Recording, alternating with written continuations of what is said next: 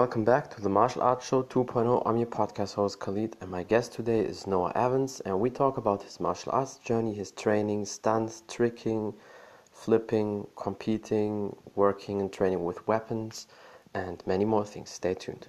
Hello, hey. how are you doing? Yeah, I'm good, thank you. How are you? That's perfect. I'm fine. I'm very happy that we can do the podcast finally. Because I wanted to do the podcast for a long time with you. Your skill set is amazing, and I think when people uh, follow you or watch your stuff, they can see how, especially how crazy flexible you are. Thank you. Thank you very much. Well, you're welcome. It's de- it's definitely awesome, and uh, yeah, I think we just uh, start. Tell people who you are and a little bit about your background. So um, I'm Noah Evans Wicks. I started training when I was four years old, four or five years old, um, in a martial art called Kuk Sool Won. I basically was like terrible at soccer, and um, mm-hmm. my my dad got me to go to a martial arts class, try like karate, uh, taekwondo, and then I found this uh, martial art called Kuk Sool Won. Not many people really know about it, but I'll talk about it a bit later on. And um, yeah, I just loved it mm-hmm. and like fully just chucked myself into it. Started getting involved in competing early. Um, and then just started picking up different martial arts here and there as I grew up and got a bit older. Started exploring different competitions, meeting people online, and yeah, just kind of took off from there. But I, I basically specialize in weapons, flexibility, and kicking. Um, and most people don't actually know is that mm. sparring is probably my best discipline, but I just never really post about it because I don't formally train at any club anymore. I'm trying to find a new club to mm. train at. Um, but yeah, that's pretty much that's mm. me. is it is it because with the sparring? I mean, obviously that situation now with the corona is different, but in in general, you just want uh, basically change or something fresh, or uh, you didn't like it. How come? Um, it's basically because when I was basically mainly a performance martial artist up until I was like 12, and then I went into Thai kickboxing um, got really into that, started competing um, at international level, and became a European champion across that open martial arts, competing in kickboxing. Um, but then by the time I was 17 or 18, I just basically got burnt out with martial arts, and um, especially having to yeah. cut down to really, really lightweight categories and such. Just really did me, and I didn't oh, want to lose fair. my passion for like martial arts and training. So yeah. as soon as I went to university, I was yeah. like, I just need a bit of a break. So I took my three years off, and mm. now I'm really eager to get back to it. But but I think because I see so much inspiration mm-hmm. online with you know different people from performance side, and then also um, from sparring side, like it kind of has a conflict in my yeah. head between what I want to go down. So I really do try and train mm-hmm. in as much as possible so I can be as well rounded. But at the same time, it's probably slightly to my detriment because I don't fully chuck myself into one thing or another. Mm-hmm. Yeah.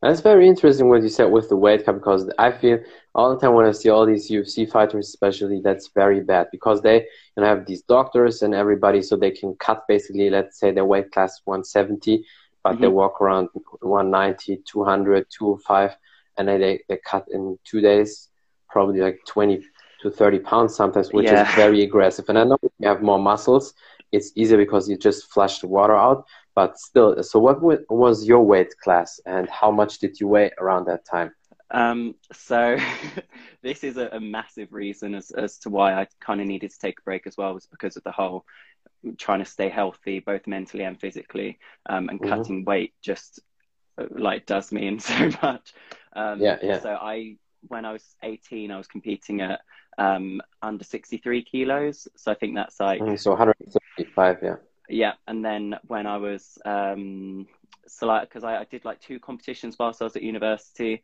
and I competed at 68 kilos, and I was lucky enough to be invited twice to trial with the um, mm. British Olympic team for WT Taekwondo, but um, wow. but having to cut down the weight so much was like quite an issue for me. So for a long time, I was kind of trying to keep as low weight as possible, with the mm-hmm. you know thought that potentially I might be getting back into those kind of uh, taekwondo competitions yeah. and such. But then at the same time, I was like, I really want to build up my upper body strength. I want to get better at Thai kickboxing. I want to get better at my gymnastics, mm. and none of that I can do when I'm holding such a low body weight. So yeah. it was really difficult, kind of, to manage. But I, I eventually yeah. just decided, you know, I, to be both physically and mentally healthy, I have to mm. gain some weight, and you know, cutting weight down so much just isn't really healthy for me. No, that's so true. It's for nobody healthy. That that's why um, it's good what they do with ONE FC. They do these hydration tests, and basically almost everybody fights weight class higher because weight cut is not good. And, and also, what it does, you just uh, weigh that weight for a couple hours, and as soon as they start rehydrate and eat and drink and all the minerals, then they already gain 10 pounds within two hours or so. That's why I always find uh, that that doesn't make sense. So when you were competing at 63 kilos, what was your weight before you cut? Uh, so 70 kilos or even more? Yeah, about 71 kilos. Well, that's an aggressive cut. So the 68 oh, yeah. class was basically very healthy for you because you don't really cut anything for that. Yeah, yeah, essentially, yeah. So I didn't really have to put much work in. Um, but when mm. I was like competing at 63, and even when I had to cut um, weight quickly for a 68 category, I would be doing hours and hours of cardio. I'd be going in the saunas yeah. for hours, um, and I'd be eating next to nothing. I remember like um, one of the competitions I did at uni, and all of my housemates and all of my friends were like, "You look awful. You look so bad. Oh. Like, why are you doing this?" And I'm like, "Oh, you know, it's for competition." But because from such a young age you're in martial arts condition, just to be like, "Yeah, get on with it." Like, it's not so much of an issue to me yeah, I was kind of playing it down. But then to everyone else around me who doesn't really live in the martial arts world or, you know, isn't so involved in that aspect, they just think it's absolutely crazy that people put themselves yeah. through that. Yeah.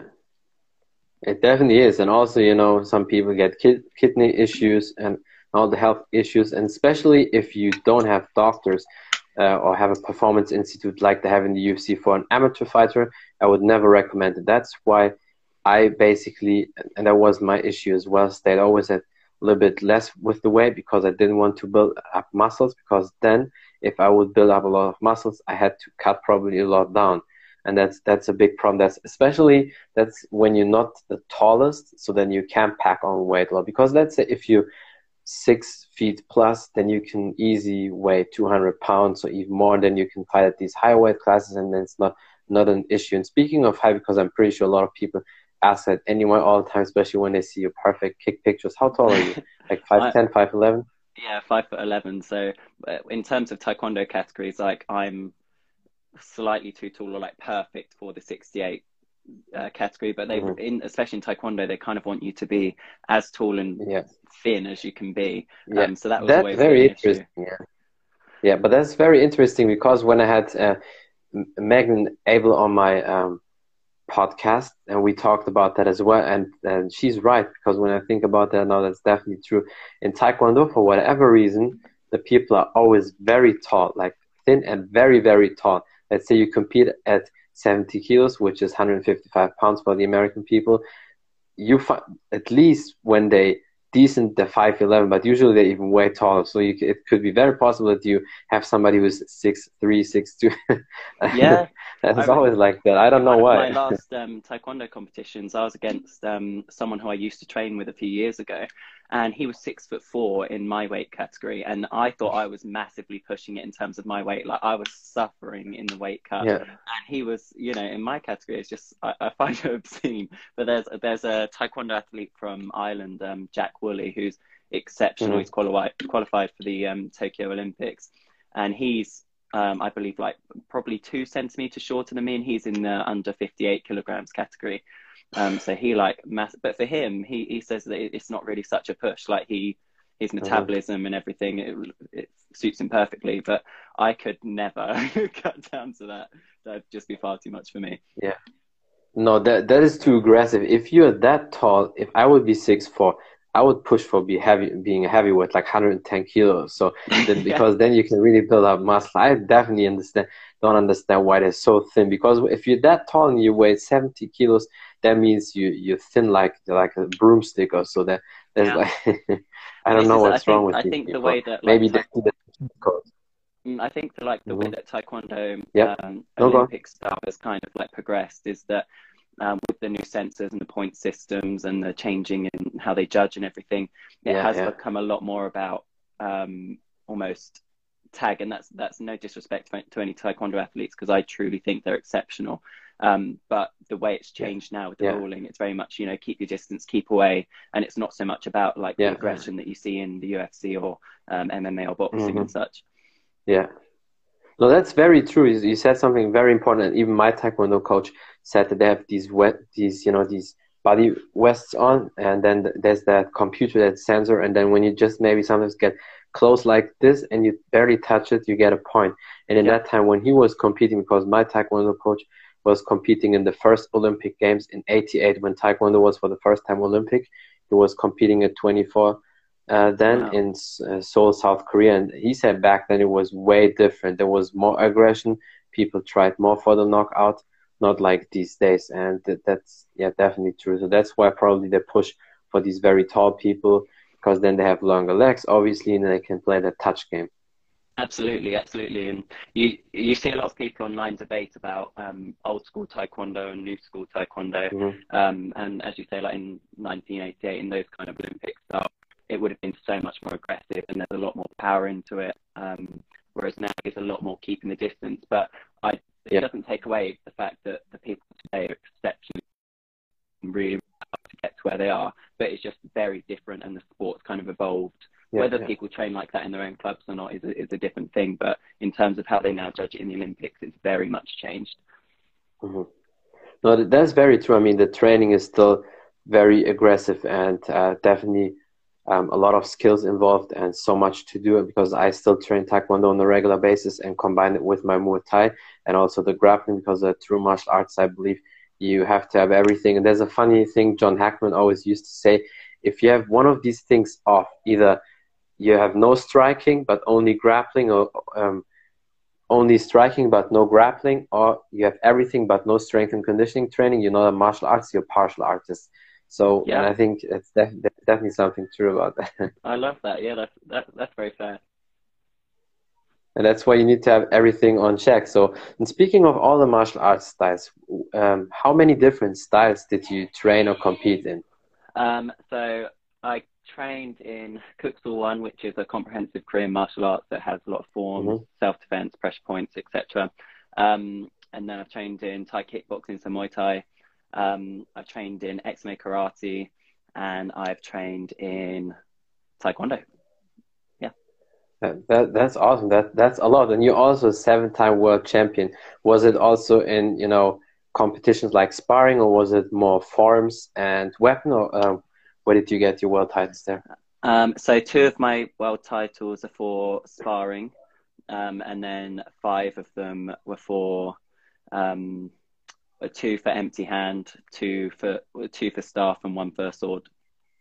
Mm-hmm. And uh, the sparring is because sometimes people get it wrong. They think it's only touch sparring. The sparring is basically like almost a competition. So you, you touch the people. It's full contact. I mean, mm-hmm. it depends on the style, but it's usually it's full contact. Yeah. See, I would compete in loads of different um, styles of competition, and that's where I think um, I was really fortunate with the way my instructors pushed me, and then also just the people that I was lucky enough mm-hmm. to encounter sent me to different competitions where some of them would literally be like mop blood off the floor in the middle of the rounds, like full contact. Yeah. And then others would be more about the sport points. My preference is most definitely the full contact because I think it pushes me more as a martial artist, and also it doesn't. Yeah. I'm I'm much better with the like kind of standing steady and sturdy rather than jumping and back and forward. Um, but um, but yeah, I've just mm-hmm. been lucky enough to kind of experience yeah, yeah. Um, the different. But for me, um, like I competed in a lot of open tournaments with where all martial arts compete together, mm-hmm. and um, I became a European champion in yeah. contact sparring with that when I was 16, I think. So yeah. That's very impressive. And did you also compete then before you did the sparring competitions, like in full contact martial arts competition? You said at the beginning kickboxing.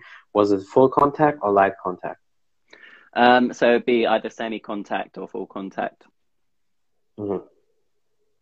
Yeah, because I, I guess because sometimes because sometimes with me the same for people for whatever reason they, they think that maybe we uh, because we don't look uh, in the face intimidating like some aggressive martial arts. They they think all the time probably oh you just did forms or you just you know do the drills on the back and don't really hit people or don't do the contact. But if they actually look at the things we do, then it's definitely different.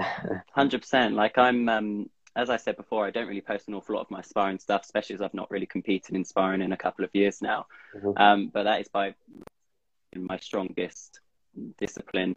Um, but you're absolutely right. So many people look at my page or when they meet me in person, they just think he 100% yeah.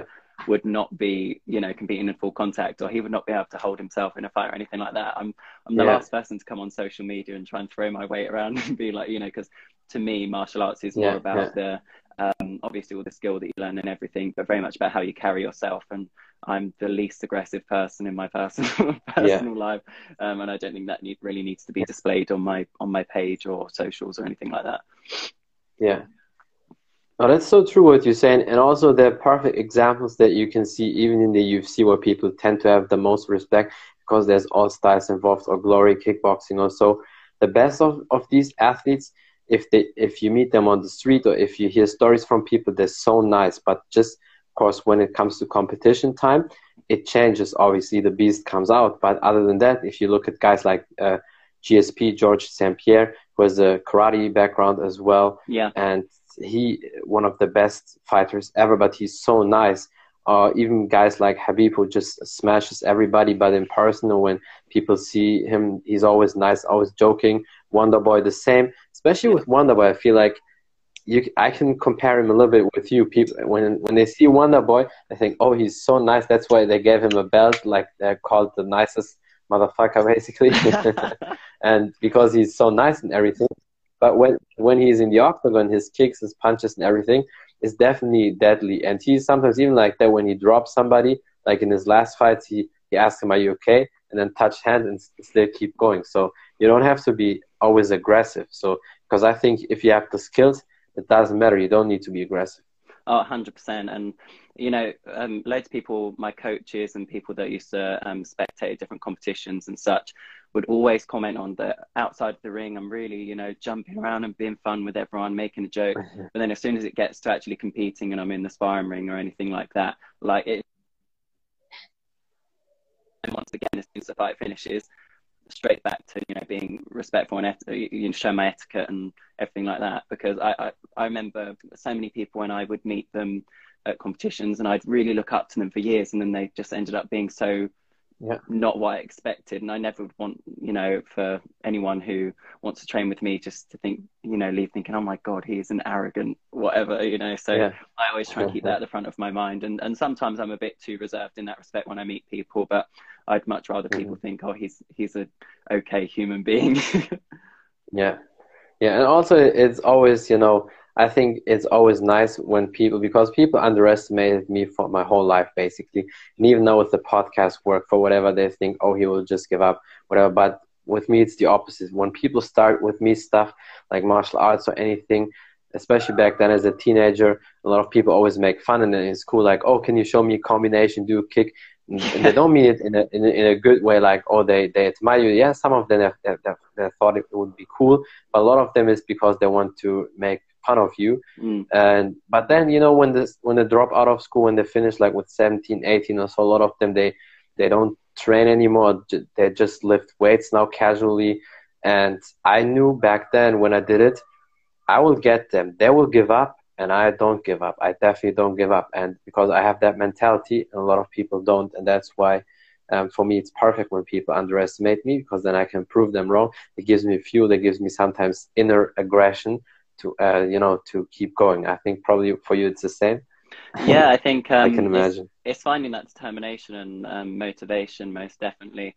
For for me, it was very much um, I, when I started competing when I was eight, and I kind of like uh, initially I was terrible at martial arts, like I was really bad, and then I, I as I started putting loads of time into it, my mm-hmm. um, dad was the pushiest parent in the world, and literally every competition I could go to, every training session, every extra session I would go to. Um, so you know, I started picking up uh, talent quite quickly.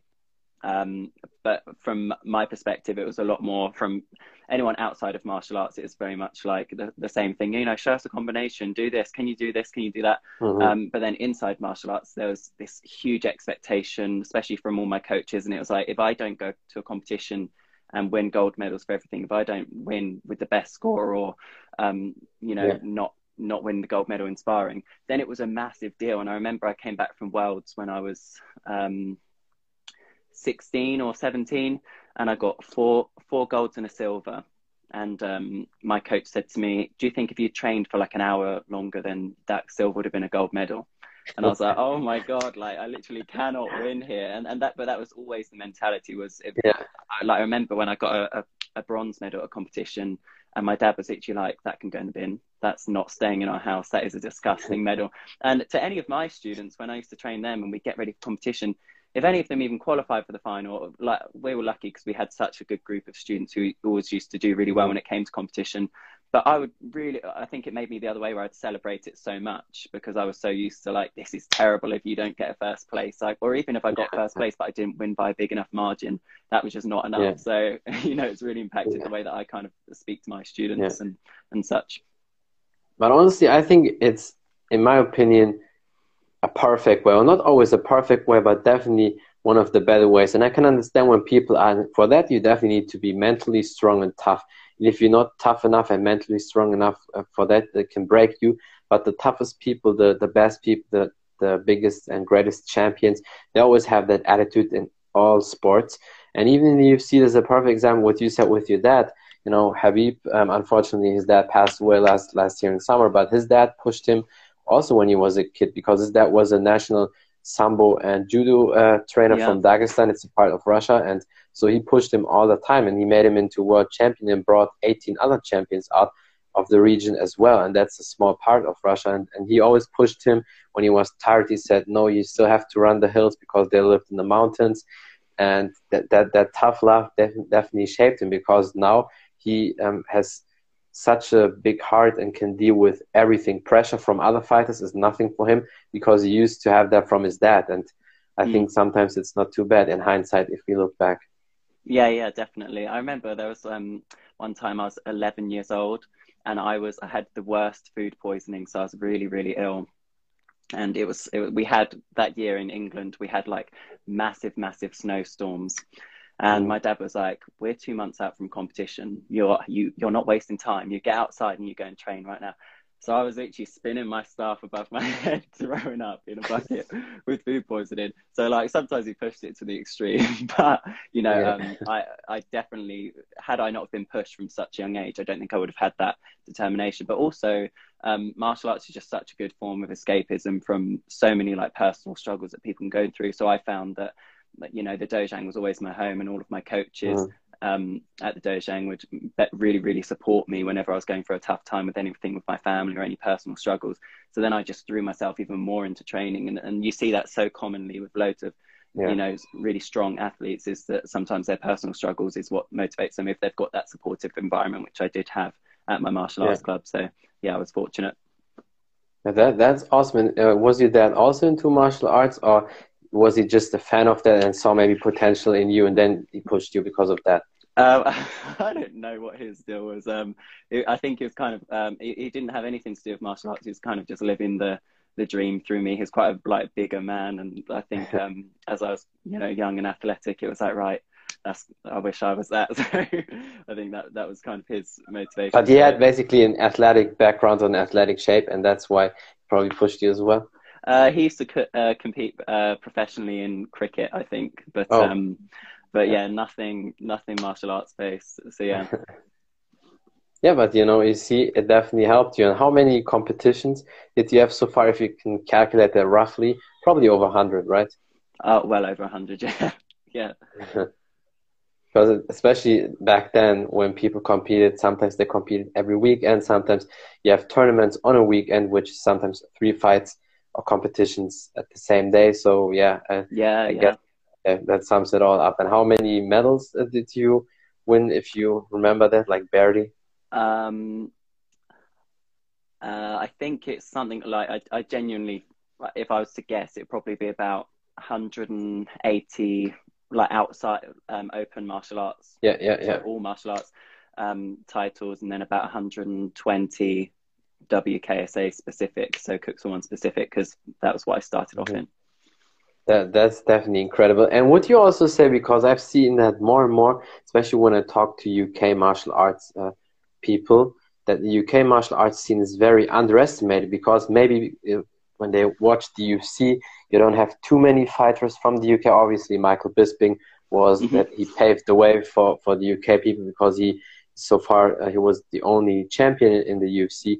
But then there are guys like Darren Till and you know Calderwood from Scotland, obviously, and a few more from from the UK as well. But would you say the martial arts scene is underestimated? Because when I see you guys, I mean the Taekwondo team is, I would probably say the the strongest in Europe if we Yeah. uh, exclude you know the Korean team. The Yeah. British team is definitely there, and, and the kickboxing scene is very good. I don't know if you know that uh, page Tech Kickboxing also. Yeah. They have a lot of great tools. They're fantastic, and all these action stars like Scott Adkins or back then Gary Daniels.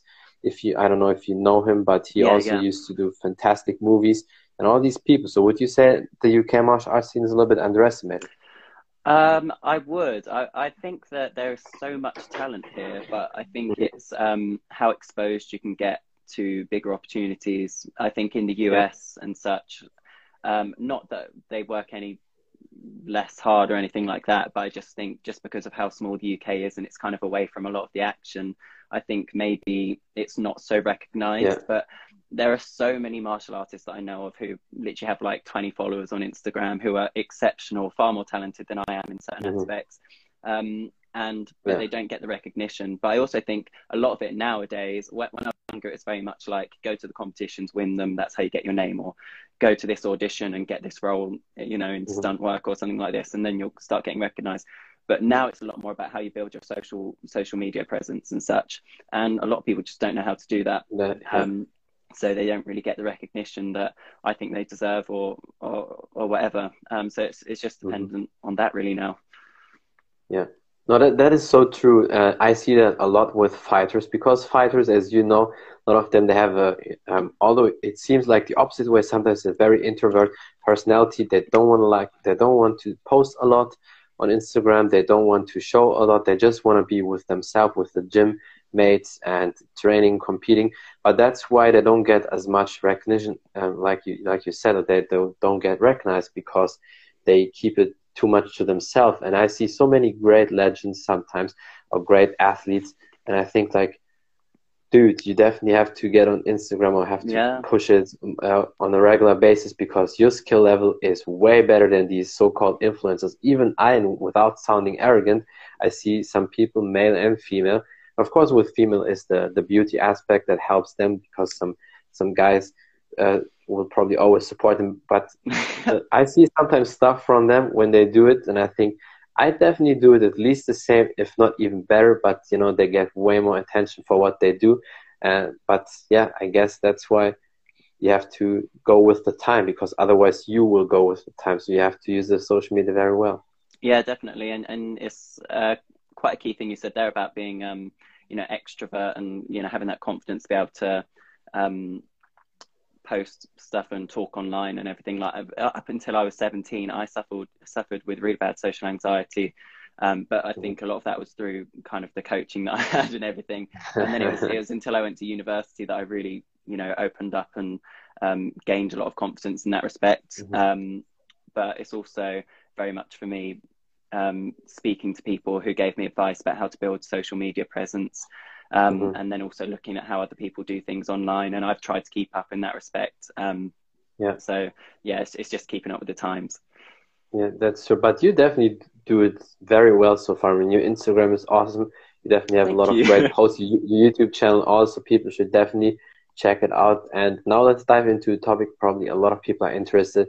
And I would even say like what Chloe Bruce does, you do it in the male version perfect. and your, your, your flexibility is, is definitely insane and you have perfect leg control, perfect kicks. So yeah, tell, tell people a little bit how uh, you got into the flexibility and the kicking. Obviously, when you do martial arts, certain flexibility is there, and uh, probably a lot of martial artists can do the split or almost the split. But as you know, and as probably many people don't know out there, the flexibility alone, doing the split alone, doesn't help you necessary to have the great leg control and dexterity. So, how did you get into that? And maybe you can give people some some advices.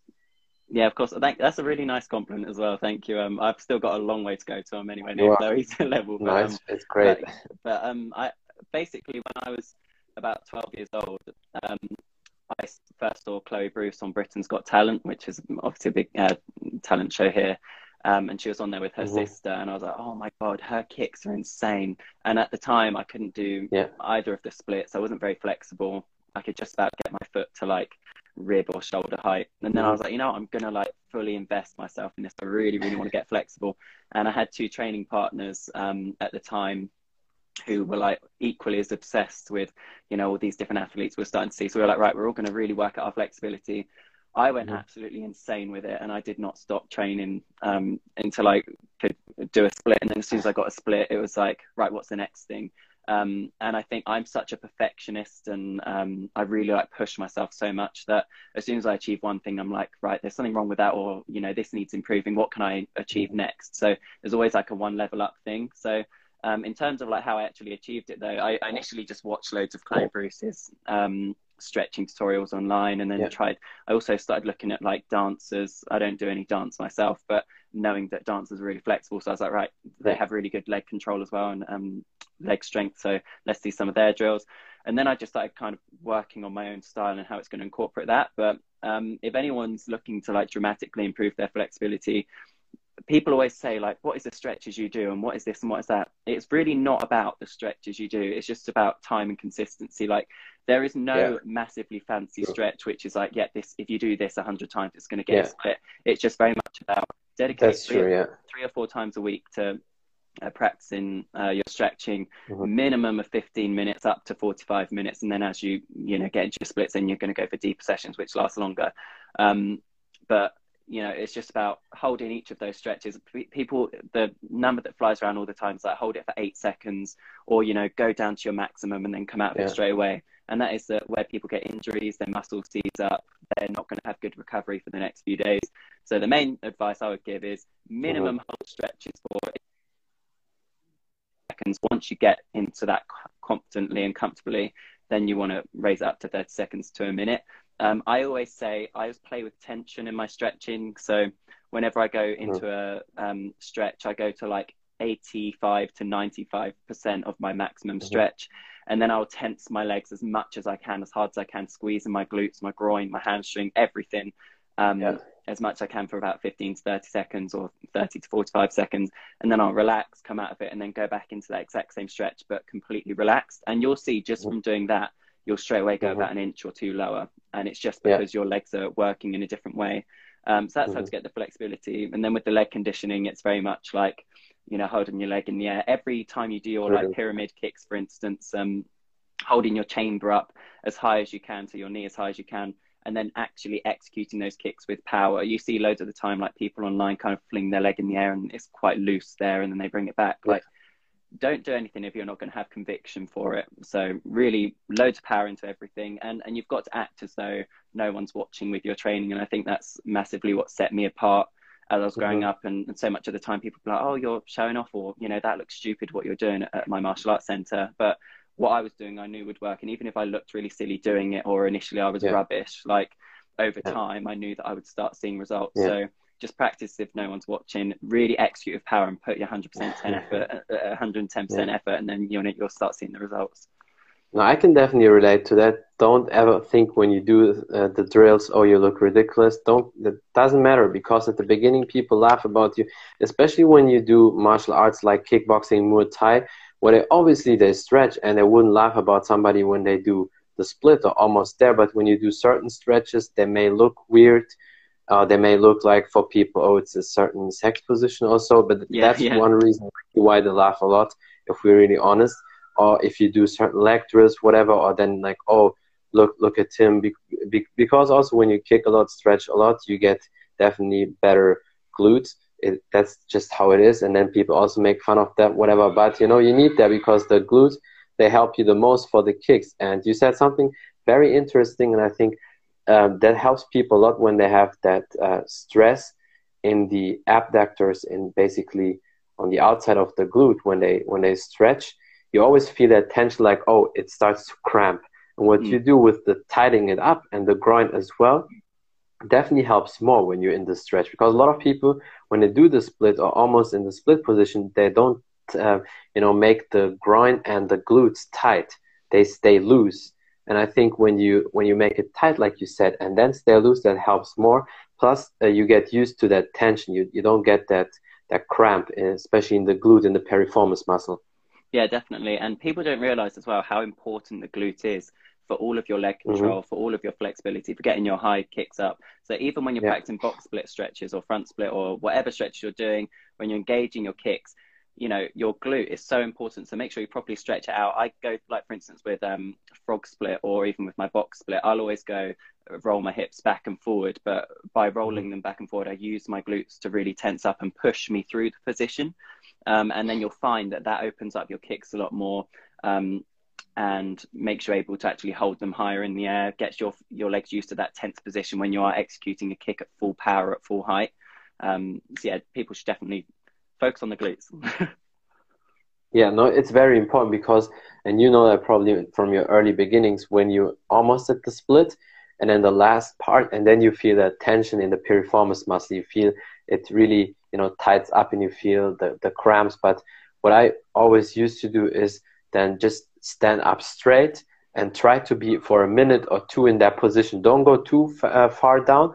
Go where you can hold it, little bit and then strengthen that that part. And also very important you have to stretch the glute obviously as well the piriformis muscle. And a lot of sitting definitely doesn't do uh, do well because if you sit too much you definitely uh, get more and more stiff. So and as an athlete in general athletes should try to avoid sitting as much as possible because it's it's not good for us. But yeah it's and also like you said there is no fancy stuff. Basically the people everybody knows the stretching exercises. So if you just look at Instagram, you find the, the most of the stretches are there. Everybody can do it, but most people either don't put the work in. And it's very easy. If you want to do the split, guess what? You have to stretch in the split position, whether it's the man split or woman split or whatever. But there's no fancy drill. You just have to do it. And then the drills for the legs are very important because most people don't drill. They think oh, or can do the split, but then they kick once like that, and you know the leg drops again. Yeah, and I, I think that um, like to be all philosophical, we live in an age where um, we can get things so quickly. So you order something yeah. online, it comes tomorrow, um, yeah. etc. or you can, you know, Google an answer for something, you get the answer immediately. When it's something which you have to physically change your body or, or put your body to the test to be able to acquire that skill, people aren't so patient with it and yeah. it's because we live in that world where you get things so quickly. So you're absolutely right. It's literally it's not the fancy stretches. It's just putting in the work working really hard. Um, a lot of the time it does take someone to really coach and motivate you if you're if you're not such a, a person with the confidence maybe or um, to really drive yourself. But at the end of the day put the work in and you'll see the results. And a, a lot of people don't like to hear you know uh, so many times I, i've always whenever someone dms me i'm more than happy to help them out. But then they'll be like i already do those stretches I'm like, right, well, they're the stretches that are going to work. Like, it's just down to mm-hmm. you at this point. And then they'll message me a month later, like, I'm still not in splits. And I'm like, right, tell me about the stretching regime you've done. Let's let's work at this together. oh well, I've only been stretching twice a week and for 20, you know, 10 minutes. Right. Okay. So that's that's where we've got the problem. So it's very much down to the individual. It's not it's not down to the stretches as such. Yeah. Yeah, definitely. And the other thing is where it's maybe more com- not too complicated, but where you can people give more details would be the leg drills because when it comes to the leg drills, there, there are way more things to do than the stretches. Because when it comes to stretching, yeah, there are probably 100 stretching exercises if we uh, look into that. But like if you have five basic stretches, like the for the man split, the women split, then maybe for the hips something like the lunge, the frog, and there could be basically it. There, there will be enough just from a stretching perspective. Mm-hmm. But when it comes to leg drills, there's so many drills to do. And what I uh, like to do, and you can tell me what you think about, or maybe add something on that. Always knee as high as possible. Then I do 10 kicks very low, middle, and then as high as possible. Mm-hmm. I do them sometimes slow because you need to feel it, and sometimes fast. Sometimes with holding on a wall or on something, and sometimes without. And then side kick and hook kick at the same time and always reach chamber and again and then sometimes fast and sometimes slow mixing it up and then the same with the front kick. Especially front kick when, when you're not that flexible at the very beginning you feel it really and you feel the burn in the quads. The front kick but sometimes fast sometimes slow again. That that's what i do as far as drills.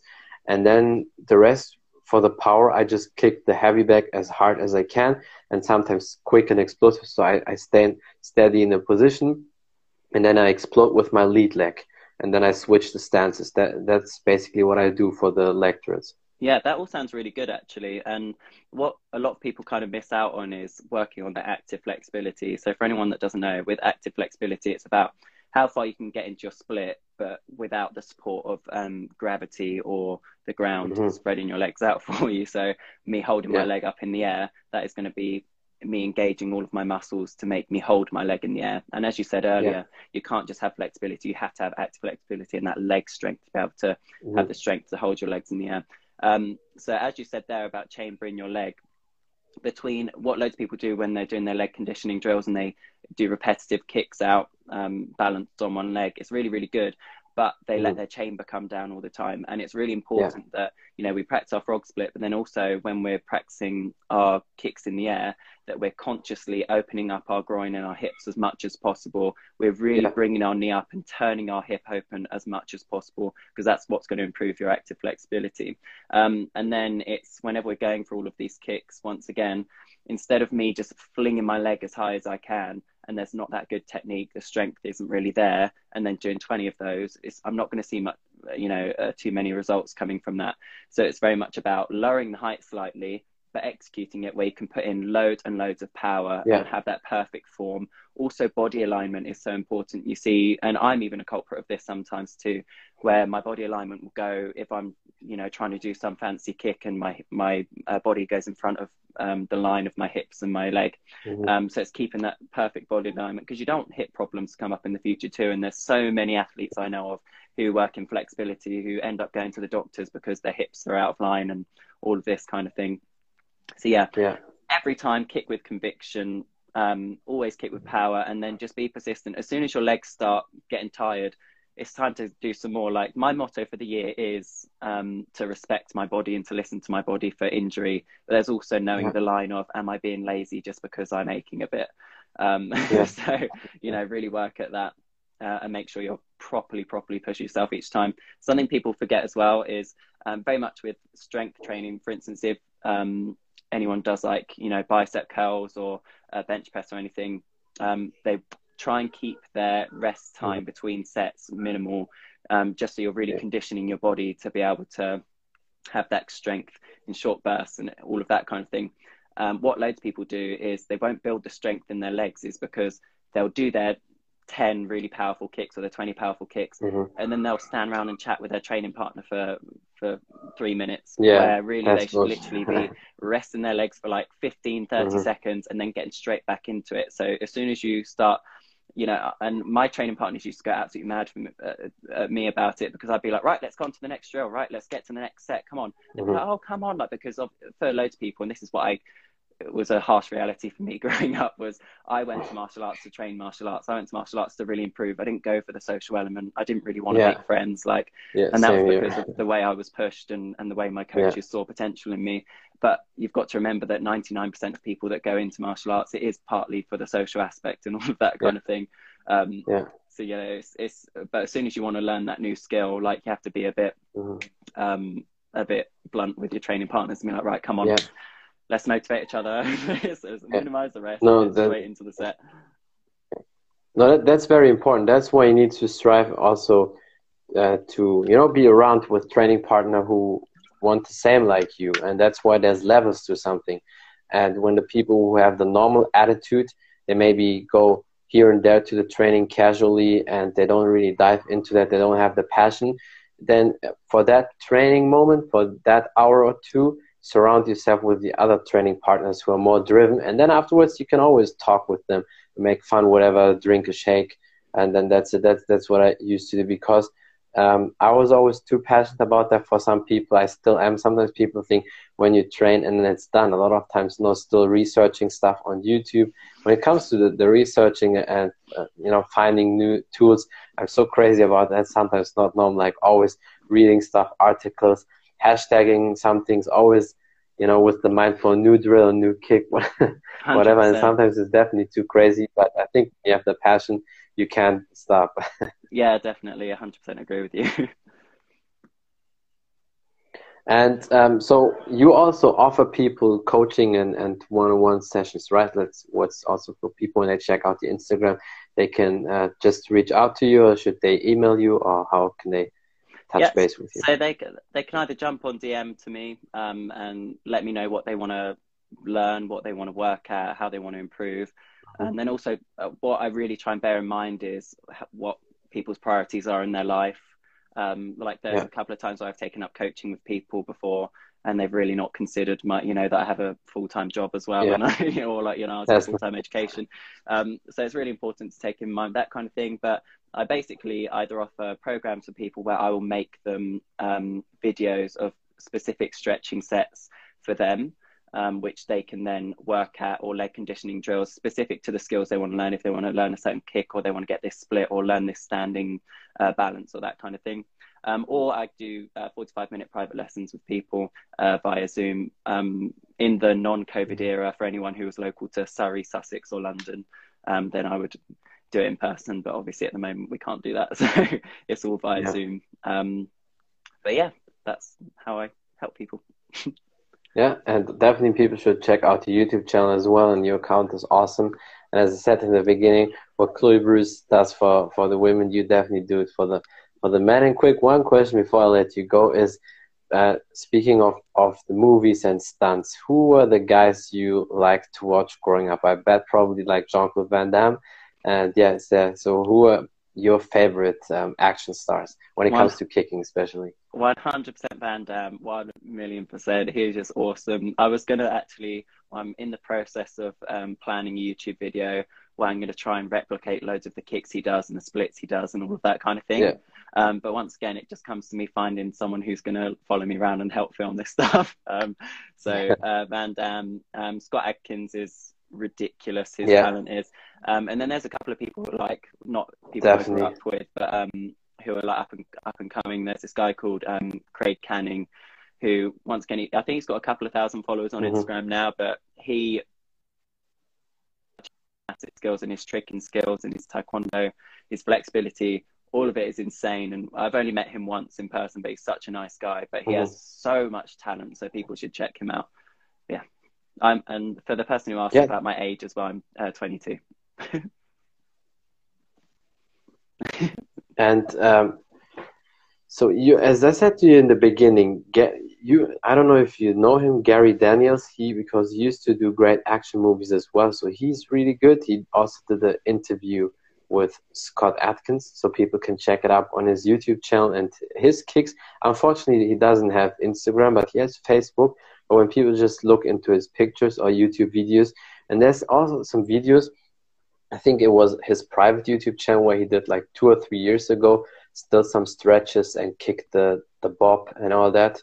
So um, his skills are his skills are definitely still on point but yeah, th- these would be for me the same uh, people. And then what a lot of people probably don't know is Dolph Lundgren because they always associate him as the Rocky guy because he played the Ivan Drago in Rocky Four, but he actually is a martial artist and also competed in Kyokushin karate as a heavyweight, and he also has great kicks. Sometimes I've, his kicks, in, at least in the movies, were a little bit slower sometimes than the other guys because he's he used to do it more with power and everything, but he also is really good. And again, there's so many great, talented people. But when it comes to the main main guys, people know these one, and of course the Asian people like Jackie Chan, Jet Li, and so yeah. as well. But with them, it was more the flashy stuff and very fast and like crazy different things and more stunts and also fun into that. But yeah, I would definitely say the same people like you and that's that's the beauty about martial arts. The kicks, I really like it. And yes, there anything else you want to say? Some uh, something you want to promote?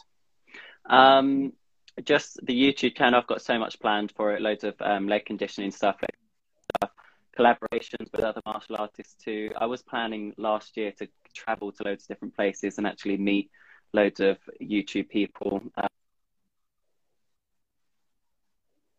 I've got loads of um, collaboration stuff coming up. So the link is in my bio on my Instagram if anyone wants to see, or you can just type in Noah Evans mm-hmm. Wicks and it'll come up. Yeah, definitely. That that's what I also check when I watched. I want to try to search for you on YouTube. It's very easy, and and actually, it's very funny. People can also find Megan able on YouTube as well when they type in your name because I think you did a compilation video also with her. So Yeah. it's also up there. Yeah. She's insanely talented. She's so good. I'm Mm. hoping as well to do another collaboration with her in the future. Yeah. And hopefully, when COVID's over, then I can go up to her club and um, train Yeah. her at her school at some point too. Yeah, definitely. She's awesome. I, I, I was lucky to have her on my uh, Yeah. podcast as well, and she's definitely awesome.